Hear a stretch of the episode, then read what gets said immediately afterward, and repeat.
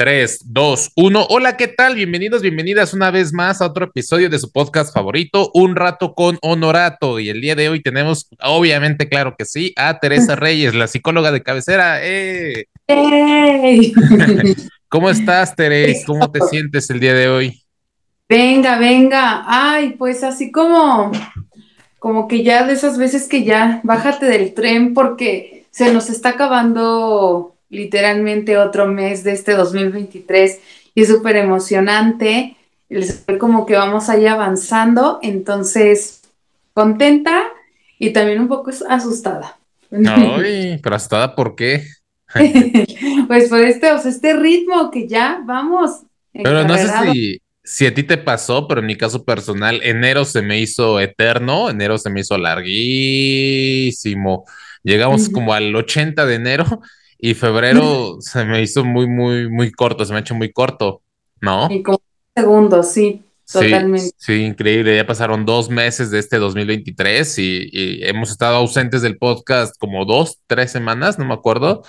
Fíjate que uno de mis propósitos había sido el ser más eh, constante, pero la verdad también he estado ocupado, he estado viajando, este, entre placer y negocios, así que que lo descuidamos tantito, pero sé que nuestros podcast escuchas, los sonoratolivers, andan al, andan al pendiente de lo que producimos y bueno, siempre generando contenido de calidad. Ese es, ese es lo que creo que debe de ser como la diferencia, ¿no? Contenido de valor. Mira, y al final no juzgo, yo creo que en Internet hay cada vez más contenido basura, pero al final también es rico entretenerte y ver cosas graciosas, cosas que te hagan reír.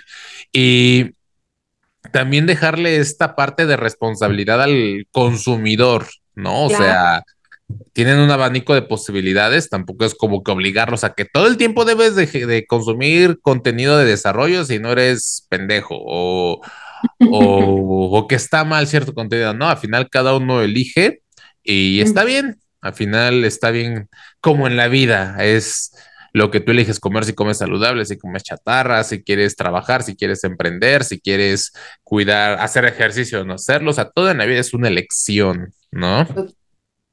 Sí, total.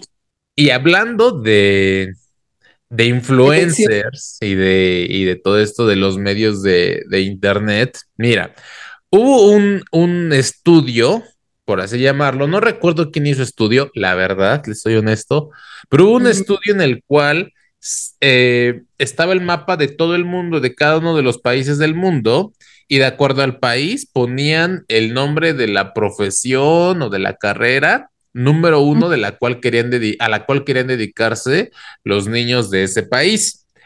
En la mayoría de los países, ¿cuál crees que fue el trabajo más deseado? ¿A qué quieren dedicarse los niños? Ay, es que yo creo que ahora es como todo, o sea, creo, creo que todos los niños sueñan con ser futbolistas de grandes. Y eh, las niñas como, no sé, a lo mejor como en ser cantantes o algo así. Ok, interesante. Y aquí se puede notar que Tere es de los noventas. no, pues fíjate que ahora las, las, la, la generación más joven quiere dedicarse el, de la mayoría de los países a ser youtuber. Youtuber o influencer. Así es. O sea, desde Estados Unidos, México, casi toda la América Latina, muchos países de Asia, de Europa, África, la, la, la, youtuber quieren, quieren ser de grandes. Y cada vez vemos una mayor cantidad de, de influencers, por así decirlo. Y uno de los influencers que yo de cierta manera sigo, no soy fan, pero me, agrada su contenido, se me hace gracioso, se me hace ácido, se me hace disruptivo, es Adrián Marcelo. Y justo Adrián Marcelo este fin de semana estuvo en tendencia en Twitter, en, varias plataformas, porque hizo un video, o mejor dicho, fue invitado en un podcast de Carla Panini, en donde habló de las gordas. Él dice, yo no, yo no habla, yo no andaría con gordas, yo, eso no es para mí, aparte el él dice que qué hacen las gordas, cuál es el mérito de una gorda para salir en la, portada de una revista, porque actualmente, no sé si has visto o has notado, pero revistas de moda como Vogue, eh, campañas como de Calvin Klein, eh, Nike, ya utilizan a personas eh, con tallas más grandes de lo que estamos habituados en ver campañas publicitarias. Y es lo que él, él dice, como cuál fue el mérito de, de, esa gorda para aparecer en la campaña de Nike, en la campaña de Valenciaga, en la campaña de Calvin Klein, en la campaña La La La. Eh, solamente comer, y eso no es ningún mérito. Y ahí se empiezan a reír, este, etcétera, etcétera, etcétera. Y a, raíz de eso fue tendencia porque pues obviamente la gente en Twitter se puso como juez, como verdugo y que eso eh, es misógino, que está, está contribuyendo a la gordofobia, que es discriminación, que él quién es, que los influencers deberían de tener, deberíamos, ah, no es cierto, deberían de tener este más responsabilidad en el poder que tienen sobre su audiencia, bla, bla, bla, bla, bla. Como parte de la palabra, ¿no? También de, eh, o sea, los alcances que tiene, porque como sí. influencer, al final de cuentas es eso, que tienes mucho alcance. Uy, pues discúlpanos, Adrián Marcelo, por no entrar en tu lista de expectativas o estándar de belleza. Y de aquí como que salen, y quise hablar de, quise iniciar con esto porque de aquí salen muchísimas ramas, a mi parecer, socio, sociales, culturales, inclusive psicólogas, por eso quise tenerte a ti. Bueno, tú ya eres la copresentadora. Ya soy de casa. Este, pero por ejemplo, desde el primer, desde el, desde el inicio, ¿en qué punto, hasta qué punto crees que un influencer de verdad tenga influencia sobre la audiencia? O sea, ¿de verdad deben tener un poder o de verdad deberían tener responsabilidad o, o lo que decíamos, es responsabilidad del que consume o qué onda? Bueno, igual me voy a desviar un poquito desde el principio, pero quiero, eh, así como dejarte el, el ABC de lo que yo creo.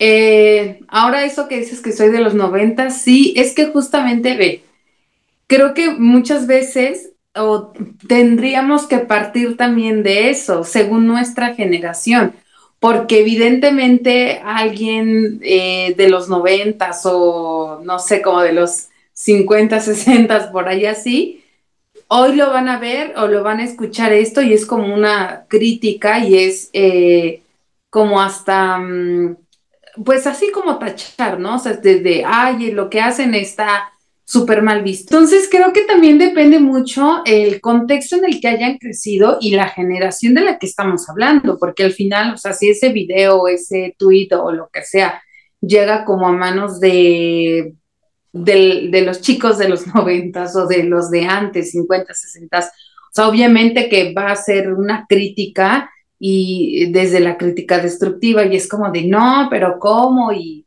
o sea, espantarse y, y demás. Pero ahora la generación, o como les llamamos como la generación Z, ahí me quedé, no ah, sé. que la generación de cristal. eh, y también los de cristal y todos estos, pues, sea, es como muy normal y, y, al final es una fuente para enterarte de un medio. Entonces, eso es un medio de comunicación.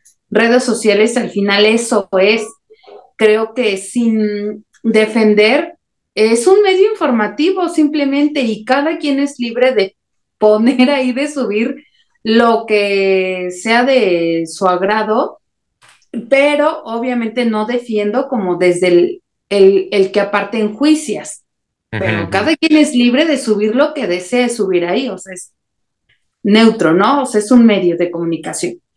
Eh, ahora que, que se enfrente, que las escuelas sepan a lo que nos enfrentamos como de que ya también es materia, antes era como de, ah, sí, los oficios y las profesiones.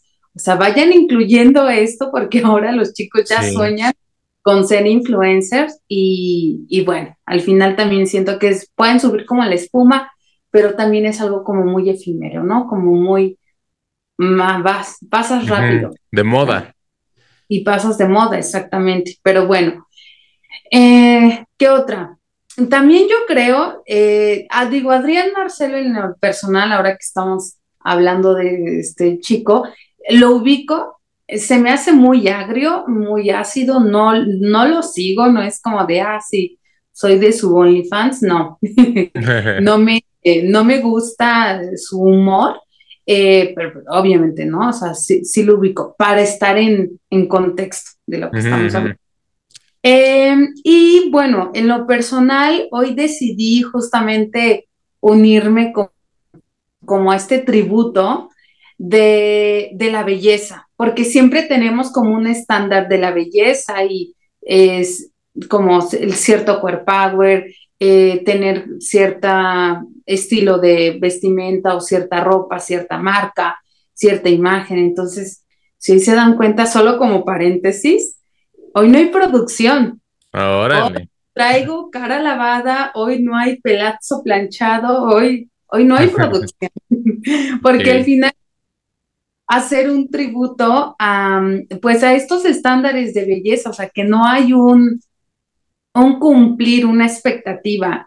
Obviamente, y honro mucho y valoro el conectar con la feminidad, porque al final también cuando tú te maquillas, cuando te superempoderas y te echas todo encima y le apuestas, es también conectar con esa parte de la feminidad. Pero que es de distinto cuando dices, ah, ok, porque hoy conecto, me gusta, me visto para mí, me, me arreglo para mí, a decir, ah, porque si salgo a la calle así, o sea, no me lo permito, o, no me voy a permitir subir una foto sin filtro o sin maquillaje, ¿no? Creo que raíz como que una vez, una vez platicaba con Rangel y con Ivani que era como la conciencia, puedes hacer lo mismo, pero dependiendo de la conciencia con que lo hagas, cambia. Un ejemplo, eh, lo que dices, puedo maquillarme nada más porque se me antojó, porque quiero estrenar mi maquillaje o, no lo sé, porque tengo una fiesta y es como parte del protocolo, o puedo eh, maquillarme por necesidad. Ay, no, ¿cómo voy a salir a la tienda de la esquina sin maquillarme? ¿Qué van a decir? O sea, al final es la misma acción, maquillarte, pero la conciencia es nada más por diversión y la otra porque no me acepto, ¿no? Lo mismo podemos decir de cualquier cosa, de las cirugías, de hacer ejercicio. Un, un ejemplo que hago siempre es del ejercicio. Pudiera hacer ejercicio para mantenerme fuerte, saludable, o voy a hacer ejercicio porque no acepto mi cuerpo y tengo la necesidad de ser aceptado, creo que solamente haciendo ejercicio me van a amar y saldrán conmigo. Te das cuenta, la acción es la misma, pero la conciencia, yo creo, la, con que lo hagas, cambia totalmente las cosas. Sí, por supuesto. Entonces creo que ahí empezaría eh, como haciendo esta mm, puntuación de, de que ya ni siquiera es como ahora lo vemos ahora que tenemos esta moda de etiquetar ya las cosas, habíamos de, hablado el episodio pasado del mercado de nostalgia, que al final nos dimos cuenta que es algo que siempre ha existido, pero ahora tiene una etiqueta. Ahora con el de gordofobia, siempre ha existido la obesidad y ahora le ponemos. Pero fíjate que para mí, en mi caso personal, el, el, gordofobia, todo lo que termina en fobia actualmente, para mí está mal dicho, porque al final, como psicólogo lo sabes bien, fobia es un miedo pero existe la homofobia, la gordofobia, la transfobia, la chingadofobia, a su madre. o sea, ¿en qué momento van a dejar? Y, leí un, un tuit que me hizo sentido que decía, había palabras tan fuertes y poderosas como fobia, este, misógino, este, racista, o sea, cosas que antes pesaban, somos de los noventas tú y yo, que decía alguien, oye, eres eh, misógino y era como fuerte, y ahorita tanto se ha utilizado esas palabras que pareciera que inclusive su peso se ha difuminado, o sea, ya es algo normal, es como decir, hola, buenos días, ah, eres un gordofóbico, eres homofóbico, eres misógino, y ya pareciera que se va, entre más se usen, más se va disolviendo su, el poder de las palabras, y esta, se ha tan normalizado el uso de estas que ya en lo personal, hasta llega un momento en el que es tedioso, fíjate que, que igual yo hice una encuesta en Instagram, abordando este tema, les puse, oye, ¿qué opinas acerca de la obesidad? Puse cuatro opciones porque Instagram no te da más de cuatro opciones y porque no y aparte tienes límite de letras al momento de escribir. Opción A, ¿qué opinas de la obesidad? Opción A era, eh, la neta es falta de disciplina y malos hábitos. Opción B, es una enfermedad. Opción C, uh, yo estoy gordo. yo soy un gordo. Opción D, eh, creo que deberíamos, eh, deberíamos entenderlos más, ya que hay mucha gordofobia. Esas fueron mis opciones. Y fui criticado, me escribieron por inbox que estaba mal hecha mi encuesta, que estaba fomentando la gordofobia, que si no me fijaba en lo que las, personas que me leían iban a opinar. Eh, dije, pero es que al final su opinión, mi intención al, hacer una encuesta es lo opuesto a opinar. Cuando yo hago una encuesta yo no opino, al contrario, quiero conocer la opinión de las personas y me decían, no, es que eh, tú estás fomentando la gordofobia y las personas lo van a catalogar así. Yo ahí me puse a pensar de lo que estamos hablando ahorita. Eh, ¿Hasta qué punto es realmente el que está de este lado de la pantalla mandando un mensaje es realmente un influyente? Influye sobre las opiniones de las demás personas. O sea, yo quiero creer que las personas tenemos un criterio propio. Créeme que yo he encontrado contenido de internet de todo. He encontrado y contenido de haz tu ritual satánico para que tengas dinero. He encontrado contenido de eh, vibra con los ángeles y arcángeles. Exacto. Exacto, y no porque lo vea, ya tengo mi angelito aquí de, cerámica, o no porque vea que si un ritual satánico me va a dar dinero y fama, voy a matar a un gato ahorita que salga de mi casa. Yo tengo un criterio y sé lo que quiero consumir y no.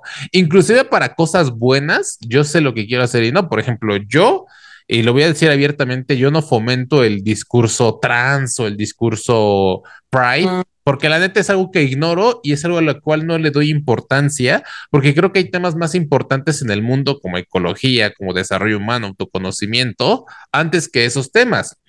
Eh, entonces, inclusive discursos positivos o que son eh, para progresar en humanidad, como es bodas del mismo sexo, adopción gay, todo eso, que sé que hay personas atendiéndolos, pero yo no. No es algo que me importe. Hay otras personas que les dan más importancia, perfecto. Le dejo la tarea o la chamba a ellos que saben, a ellos que son los expertos, a ellos que están interesados en su batalla. Yo estoy interesado en otras batallas y e inclusive cuando me sale contenido de eso, a veces lo veo, a veces no, pero aunque lo vea, yo sé discernir si acepto ese discurso o no. Entonces, viene, pero también viene del otro lado de la moneda. O sea, yo soy una persona crítica, yo soy, me considero una persona inteligente, pero no todos son como yo. Hay personas que sí realmente se basan basan su toma de decisiones en el contenido que ven, o inclusive actualmente también salió otro estudio que los niños ya, ya no utilizan Google, como quizá tú y yo, para hacer sus tareas o para investigar, sino ya usan TikTok. O sea, si ahora quieres investigar algo, lo buscas en TikTok, ya ni siquiera en Google. Y te das cuenta de cómo evoluciona todo esto. Pero perdón, te interrumpí, ni me acuerdo en qué te habías quedado. Ok, eh, nos habíamos quedado en el que yo qué opinaba y qué tanta responsabilidad tenía el que está detrás de la pantalla, o sea, de la pantalla emitiendo el, el contenido y así. Y creo que, o sea, lo defines muy, de manera muy atinada porque, o sea, lo dices, cada quien tiene su propio discernimiento, cada quien tiene la propia capacidad de decidir, de elegir, este, y, y pues esto, ¿no? O sea, no solo te vas a dejar como influenciar. Entonces, al final es decir sí creo que la persona que está atrás de la pantalla, atrás de un escritorio, porque hoy hablamos de una pantalla, pero ¿qué pasa cuando hablamos de un profesor? ¿Qué pasa cuando hablamos de detrás de un escritorio? Eh, cuando hablas de, atrás de un, o sea, médico. Eh, en general, la, profesión que te imagines ahorita, todos tenemos esta responsabilidad, porque al final, desde dónde eh, quiero dar mi mensaje y cuál es la parte constructiva que yo quiero emitir. Entonces, esa es una, una cuestión. Eh, la otra que desafortunadamente, ahora con esto de las redes que nos han abierto mucho panorama, pero que también lo hacemos eh, como, como un canalizador, ajá, o sea, como de energía. Y si hoy estoy de malas, agarro y subo contenido o sea, contenido... De odio, de hate. Ah. De odio, ajá, exacto, y ya. Eh, si estoy de buenas, igual y voy a... Pero al final de cuentas, como cuál es mi mensaje, cuál es el mensaje que quiero dar, ¿no? Esa es una. Y también ser la parte responsable del consumidor. Aquí es, creo, como en el matrimonio, los dos tienen parte de responsabilidad. Entonces habría que sí situarnos em, qué es lo que o sea, cuál es el mensaje, cuál es la, como el trasfondo de todo esto. Y em, bueno, ¿qué otra? También como para no desviar un poquito el, tema. Estuve incluso pensando, porque cuando proponíamos este tema y que ahora lo escuchamos mucho Eh, hace unos días también hay una, una actriz, cantante y estandopera, creo que también es, no sé, Michelle Rodríguez, si no mal recuerdo, que, que igual fue súper atacada y criticada por... por salió en una revista, ¿no? que salió en una revista y que pues ella sí es como de un eh, simbólico peso y bueno, ahí. Entonces, si nos ponemos a ver eso llena cantidad de información que hemos visto en el pasado y ahorita, al final creo que eh, quedemos, no con, quedemos, bueno, hay que quedarse con el mensaje o rescatemos el mensaje que me está dando, porque yo, yo vería como, ay, qué mensaje tan de decir, puedes cruzar la barda, y no es de solo encasillar los que nos han encasillado a cierto estereotipo, estigma y estándar, aquí quédate. Y es de, porque pues tus habilidades, o sea, mija, no te dan, aquí quédate. Pero cuando te arriesgas a, brincar la barda y decir, o sea, es que puedo ir por más, yo me quedo con ese mensaje de valor agregado. Y ya quien sabrá qué onda. También considerar que si hay una condición médica, porque si empezamos como a desglosar, pues digo, hay esta parte del hipotiroidismo, eh, pues esta eh, glándula tiroidea que tenemos que hace, ¿no? Que subas, que subas. Eh, no sé, como los hábitos de alimentación, el ejercicio, lo que tú decías. Entonces, si nos paramos a ver que también hay condiciones médicas, que pues al final de cuentas, o sea, ya es, y que hay gente que lucha con eso, o sea, hay personas que que su día a día, a lo mejor tu día puede ser de programarte a cierta hora porque tienes que ir al gimnasio. Y hay gente que tiene que programarse porque a tal hora requiere tomar el medicamento y porque si no, pues viene la consecuencia médica y lo que tú quieras. Y justo quiero abordar ese tema, perdón por la interrupción, pero antes de que se me olvide.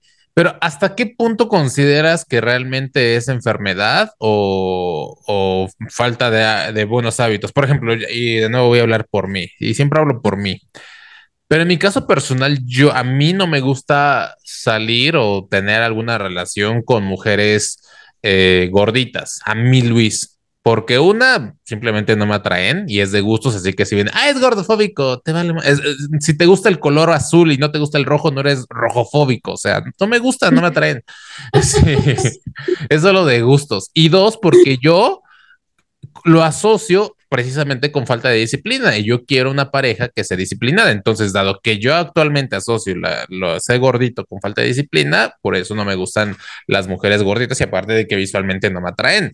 Entonces, lo que eh, sé que hay personas con tiroides y problemas hormonales que simple, que tal cual no depende totalmente de ellas el, el, sanarse o el estar en un estándar o delgados, pero también existe la otra parte en la que la neta es falta de hábitos y falta de cuidarse, porque si bien, y viene este, este debate para mí de ser gordofóbico o no, porque si bien... Eh, está padre aceptar el cuerpo, está padre el romper los esquemas que nos impusieron durante algún tiempo.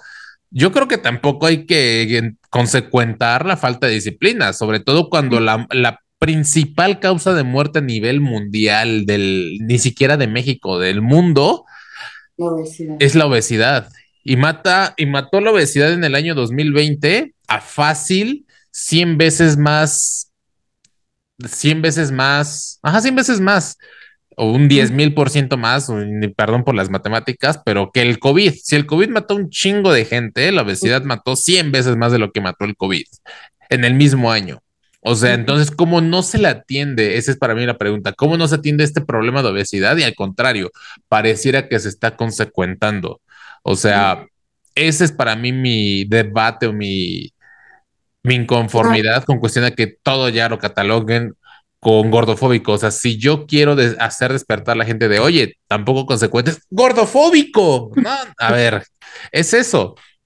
Este, ¿hasta qué punto rayamos en lo absurdo de consecuentar una pandemia? Porque inclusive ya se catalogó la obesidad como pandemia, una pandemia eh, que pudiera ser curada o que pudiera tratarse si tan solo nos pusiera, nos disciplináramos tantito. Porque inclusive, aunque sea eh, porque hay personas, por ejemplo, que comen por impulso, por ansiedad. y que quizás no lo pueden controlar, pero si probablemente pusieras un poco de tu parte y fueras, te trataras, te autoconocieras, lo controlarías.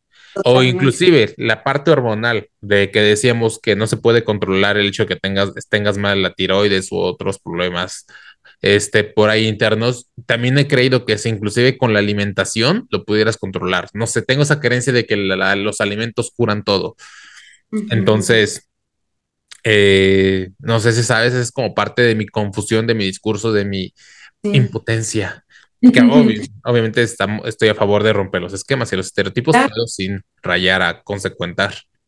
Sí, y es que acabas de decir algo bien fuerte, con lo que también me identifico mucho, y, cuando dices, mira, tampoco soy como médico y que tengo aquí el estudio en la mano y, te pudiera decir el porcentaje real, pero lo que yo sí opino es que es como yo le apostaría un, no sé, como un 20% este, al que es cuestión médica que es este hereditario, que es un desorden hormonal, o sea, a eso yo le apostaría solamente un 20%. Y el resto, pues sí se lo apostaría a la parte de los hábitos, el, hecho de decir, eh, o sea, los hábitos, la parte de la introspección, la parte de ser responsable, la parte de ser como tener esta disciplina, asertividad y etc., etc., porque lo creo, o sea, porque lo creo y lo he visto, o sea, yo soy evidencia de ello. Y como dices tú, o sea, no te podría hablar de alguien. Mira, o sea, a simple ejemplo, yo me he cachado en esta onda de rompiendo, pues no sé, como, como rompiendo las reglas conmigo. ¿ah? Porque ve, y les voy a platicar, en por ahí de noviembre, diciembre del año pasado, o sea, 2022, se me ocurrió pesarme. Entonces, yo soy de las personas, aquí entre... Entre eh, Entre tú y yo, ajá, entre nosotros dos. Literalmente, si la gente le apostara a quién es la persona más disciplinada como en alimentación, ejercicio, eh, así como que la persona más sana del mundo, eh, o sea, la balanza se va para tu lado, porque con menos este, fuerza de voluntad para ir al gimnasio. O sea, cero. Tengo como el 1% de voluntad para eso. Entonces, a mí se me ocurrió pesarme en noviembre, diciembre del año, del, este, año pasado. Y sí, lo voy a confesar, pero mi peso real fue de 67, 700. Déjalo ya en 68 ya cierra números exactos y yo pesaba 68 kilos. Y dije, oh, oh cielos. Entonces al final, eso entró como mi chip de, ¡Ah! ¿hasta dónde me estoy llevando? Porque yo soy la responsable de mantener mi templo, a mi cuerpo. Entonces dije, o sea, ya, ya estoy rebasando los límites. Eh, yo le calculo, según mi talla, requiero pesar 60 kilos. Ah, bro. Imagínate. Y de repente fue como, pues, entrar en esta onda reflexiva.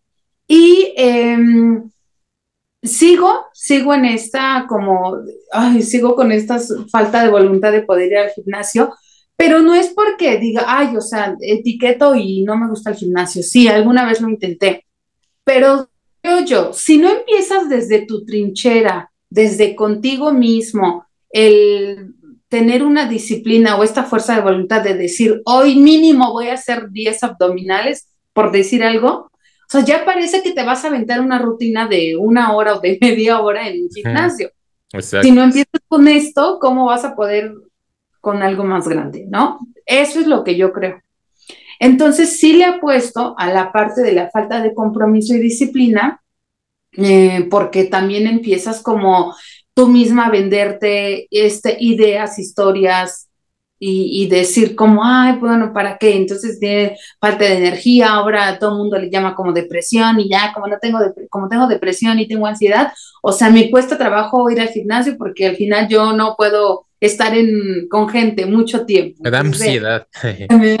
sí, entonces todo este tipo de cosas, bueno, está bien, si no lo vas a hacer así como de manera externa o allá afuera en un lugar, este, estable, un establecimiento, pero hazlo desde tu trinchera, desde tu lugar y con tener esa capacidad de, de fortaleza y de decir, bueno, hoy, o sea, hoy voy a hacer, no sé, 10 saltos o voy a salir a caminar 30 minutos, etc. La rutina que tú te inventes, pero hacerlo y ser constante, tener como esta cierta camino de disciplina.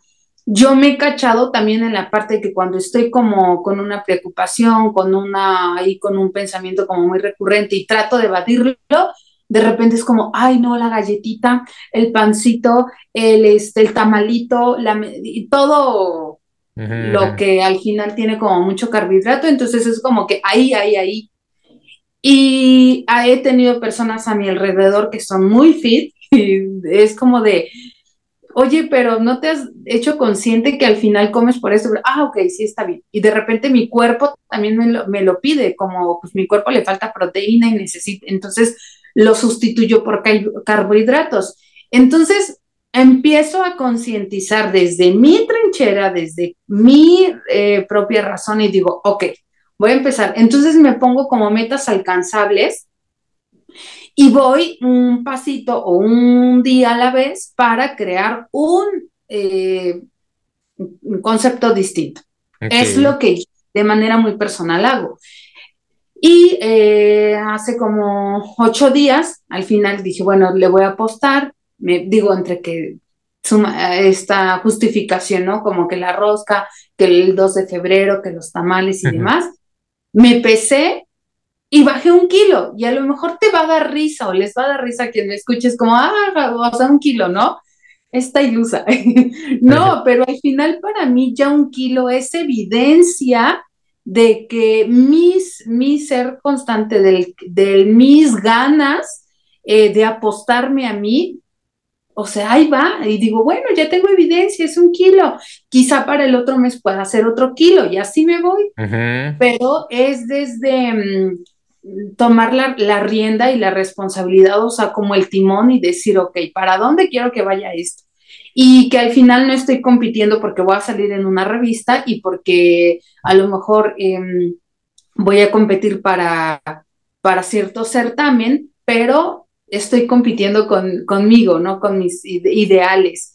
Eh, y eso, eso es lo que al final aportaría. Y también entonces como que no dejar de lado, una cosa es no tener los recursos, pero otra cosa es no tener la disposición o las ganas de decir, bueno, pues al final, no sé, llámale alimentación, llámale esta onda de la belleza que te decía al principio, entonces, em, bueno, no sé, es lo que yo te podría decir. Sí, justo eso iba, ya para como para ir cerrando esto, que eso iba.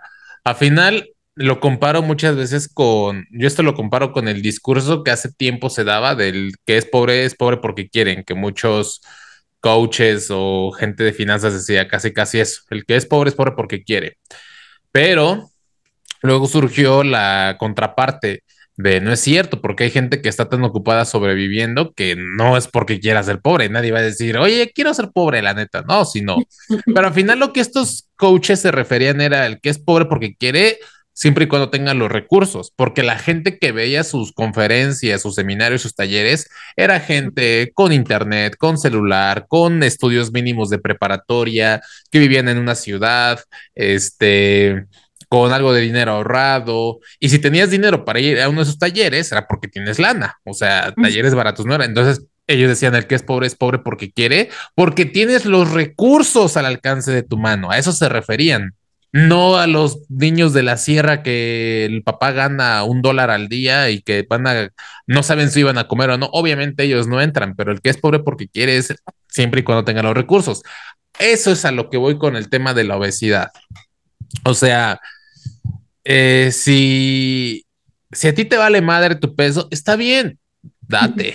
Pero no te quejes de que alguien se burle de ti el día de mañana. Ay, pinche, ay, ¿cómo me dices güey? Pues lo estás eligiendo. Pero si eres una persona eh, con problemas de tiroides hormonales y que hagas lo que hagas, no puedes bajar de peso, ¿eh? Perdón, perdón, pero entra la parte de responsabilidad, porque ¿cómo te vas a enterar que es hormonal si ni siquiera tienes eh, la capacidad o la disposición de decir, bueno, voy a ir a hacerme un chequeo. Entonces descartas que sea hormonal. Totalmente, totalmente. Entonces a lo que voy es eso, me parece que la obesidad debía de dejar de ser romantizada y, y el tema a mí de gordofobia no me gusta, o sea, yo no le tengo miedo a los gordos y, y tampoco los critico, o sea, lo que yo crea, lo que decía hace rato de lo que lo asocio con falta de disciplina, sí, pero no los señalo de, ah, eres un huevo. No, los dejo. Al final, si ellos eligen descansarse, la comodidad, está chido. Es algo que yo no elijo, pero no, así como yo no los señalo de que, ah, eres un gordo y la, la, la, la, la, Tampoco quiero que me señalen de, de, gordofóbico el día de mañana, de, ay, no te gusta una mujer gordita, entonces eres gordofóbico. No me gustan, por más que quisieran. hay muchas, me encantaría. Mi, mi universo de posibilidades expandería, pero no me gustan. Así que es eso. Al final yo sí creo que podemos elegir y más allá, y también eso es importante, más allá de cumplir los estándares de belleza que se nos fueron impuestos, que igual estoy en contra de eso, de estar esquelético y de, de a fuerza ser güero, alto, mamado, de azul, ojo azul. Eh, también otra parte, entonces, cada quien con su cuerpo, pero siempre con la conciencia de cuidarnos, de, de, ser disciplinado, ¿no? Que al final de eso se trata este, este podcast, de difundir un mensaje de, oye, ponte las pilas, actívate, dale, o sea, disciplina de todo eso es lo que, el mensaje que yo procuro siempre distribuir y que sea escuchado. Totalmente. Y bueno, también para cerrar, a mí me gustaría eh, aportar eh, como parte del ser este mensaje, me gustaría como proponer una dinámica eh, para la gente que nos escucha, que nos ve, que, que nos sigue, que pudiéramos hacer como esta dinámica de eh, cuáles son desde tu trinchera, desde tus capacidades, desde tus recursos, cuál es la manera de cuidarte. Y entonces a lo mejor como que se suban a, hacer, ahora que estamos hablando también aunado a la parte de las redes, que pueda ser de utilidad y que podamos quizás subir a partir de que salga este podcast, subir alguna fotografía, algún mini videito como una historia, un TikTok, algo que sea a través de las redes como fuente de comunicación, pero desde cómo me cuido. Y a lo mejor, no sé, quizá hoy un día salgo así como haciendo una pequeña rutina de cómo hago ejercicio o hacer una rutina de qué es lo que voy a integrar en mis hábitos alimenticios. Yo sí soy como muy de tener un horario para, este, de alimentación o de descanso, de lo que tú, cosas personales. Y entonces desde ahí, como a lo mejor poder etiquetar y decir, bueno, este, esto es lo que yo hago y quizá como en mi círculo pequeño de amistades, de familia, etiquetar a, a las personas y que entonces podamos ser esta fuente de proyectar ahora, pero desde la parte constructiva. Entonces, si les gustaría unirse, estaría padrísimo para que al final pudiéramos ser más las, las personas que no vas en contra de el tema ya mencionado, eh, pero cómo puedes darle la vuelta, cómo podemos darle este giro, de, este, pequeños hábitos o, o estas pequeñas este, Pequeños pasitos. pasitos, ¿no? Bueno, me gustaría que se unieran a partir de que salga este video para poderlo, para unirse al tren. Perfecto, pues entonces ya saben, pueden ir subiendo sus videos, ahí etiquetarnos o, mencionarnos y pues nada, muchas gracias por haber escuchado. Cuídense, más allá de, de, ser gorditos, es la causa número uno del mundo, de causa número uno de muertes en el mundo. Y lo peor o lo mejor, como lo quieras ver, es que puede ser prevenible. Así que cuídense muchachos, muchachas, y nos vemos hasta la próxima. Vale, bye.